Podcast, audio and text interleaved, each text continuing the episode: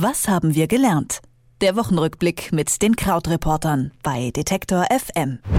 Großbritannien fährt sich in den Brexit-Verhandlungen fest. Gegen die AfD-Fraktionschefin Alice Weidel soll wegen einer Spendenaffäre ermittelt werden. Und die deutsche Wirtschaft ist im dritten Quartal 2018 geschrumpft. Das sind die Schlagzeilen, die die letzten Tage bestimmt haben. Und äh, darüber spreche ich jetzt mit dem Krautreporter Christian Fahrenbach. Hallo Christian. Hallo Philipp.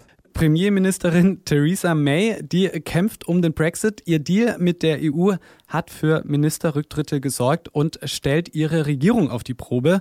Wie ist denn da momentan der aktuelle Stand und was sind die nächsten Schritte?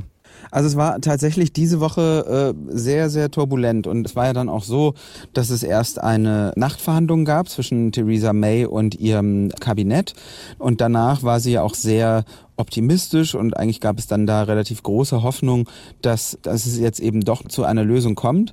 Dann hat tatsächlich auch die EU-Kommission diesem Entwurf, das sind ja so 500 Seiten, zugestimmt. Aber jetzt eben, du hast es schon gesagt, gibt es diese Ministerrücktritte und die großen Probleme eigentlich intern in Großbritannien. Und da ist eben das wirklich Komplizierte, dass völlig unklar ist, wie Theresa May eine Mehrheit für diesen Entwurf organisieren möchte sogar in ihren eigenen Reihen, also in ihrer konservativen Partei, bei den Tories gibt es ein paar Gegner, dann von der nordirischen Partei, mit der sie zusammen in der Minderheitenregierung steckt, gibt es Gegner und auch aus der Opposition gibt es Gegner. Und ja, die muss sie jetzt auf Linie bringen. Das größte Problem ist im Prinzip immer noch, dass eigentlich vorgegeben ist, okay, wir wollen eine Lösung, die uns die Vorteile der EU weiter sichert, also zum Beispiel Zollunion oder ähm, ja, Reisefreiheit, aber eben dafür sorgt, dass wir unabhängig von Brüssel sind. Und da stimmt natürlich dann die EU wieder auch nicht zu. Und ein Knackpunkt ist eben immer noch diese Frage, wie wird mit Nordirland umgegangen? Nordirland ist ja oben auf der irischen Insel mit drauf, gehört aber zu Großbritannien und nach einem richtig harten Brexit wäre das Problem, dass es dort eben eine EU-Außengrenze gäbe mit verschärften Kontrollen. Sowieso problematisch, weil das ja auch historisch so ein Landfleck ist, in dem es immer wieder gewalttätige Auseinandersetzungen gab. Und da ist jetzt eben die Frage, was passiert mit Nordirland? Bekommen die eine Sonder Behandlung, die ähm, dann eben diesen kleinen Zipfel eher so behandelt wie die EU auch, weil ja quasi der Rest der äh, Insel auch zur EU gehört. Oder findet man da eine andere Möglichkeit im Rahmen dieser Übergangsphase, die zwischen der EU und Großbritannien vereinbart ist? Die läuft bis Ende 2020 und das ist eigentlich auch zu kurz, um ein wirklich großes Handelsabkommen abzuschließen. Also das ist so ein wichtiger Knackpunkt. Vielleicht wird da auch irgendwie nochmal die Übergangsphase verlängert.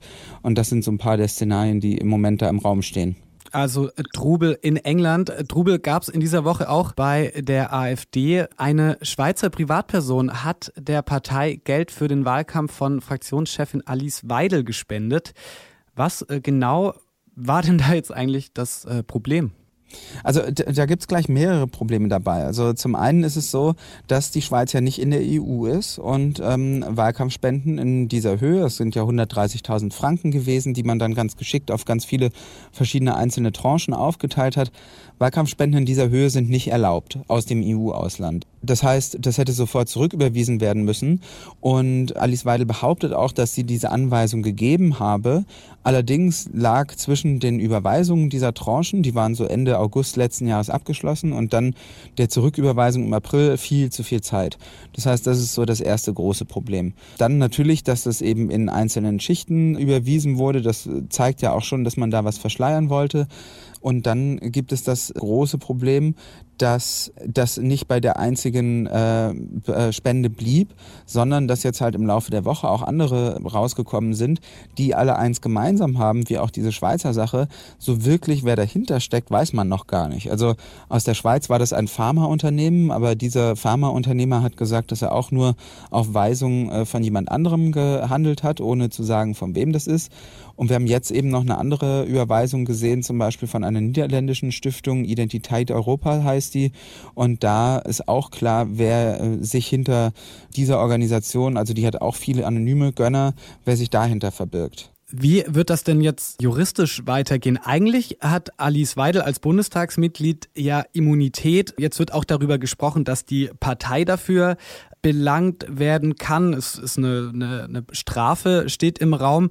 Wie ist es denn direkt bei Alice Weidel? Kann deren Immunität einfach aufgehoben werden? Ja, Immunität ist ja wirklich so einer dieser Begriffe, die immer mal wieder so fallen und dann nickt man so, als ob man es genau weiß. Aber mir ging es dann auch so diese Woche, dass sie mir eigentlich so klar wurde, so richtig was das heißt, weiß ich gar nicht, weil letztlich ist es ja so ein komischer Mechanismus. Auf der einen Seite sagt man, dass Abgeordnete Immunität haben. Auf der anderen Seite, sobald es dann irgendeine Anschuldigung gibt, wird diese Immunität ja auch sofort aufgehoben. Also da habe ich mich dann so gefragt, was, was bringt die den Abgeordneten dann auch? Und es ist eben tatsächlich so, dass die Immunität gar nicht so sehr den Einzelnen oder die einzelne Parlamentarierin schützen soll, sondern eben das Parlament insgesamt. Und äh, Immunität ist so eingeführt worden vor 150 Jahren, zu einer Zeit, als es auch noch Königreiche gab und als eben die Demokratie erst dabei war zu entstehen.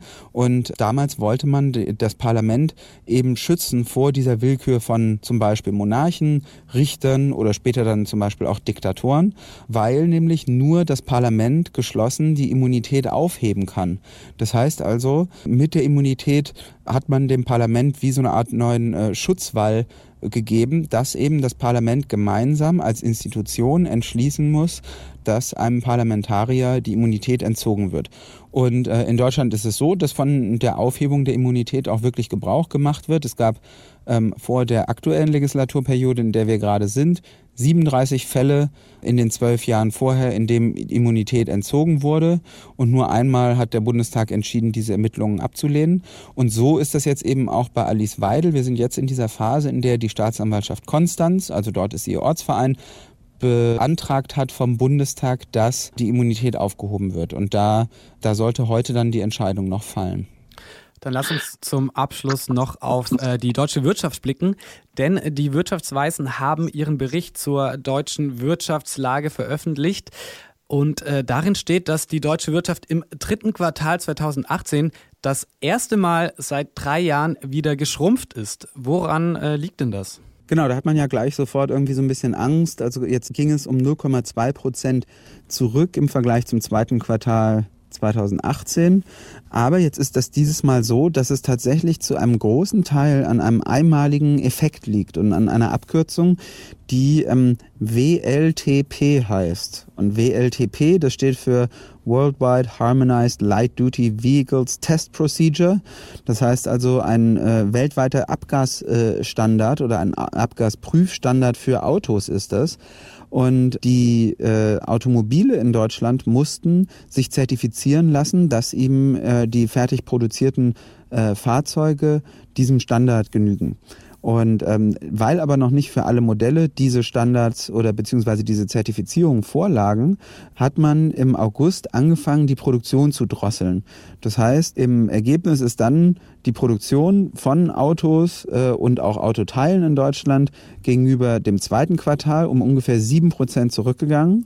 Und jetzt ist es so, dass Autos und Autoteile, weil das ja so eine wichtige Branche ist, etwa vier Prozent der Wertschöpfung überhaupt ausmachen in Deutschland.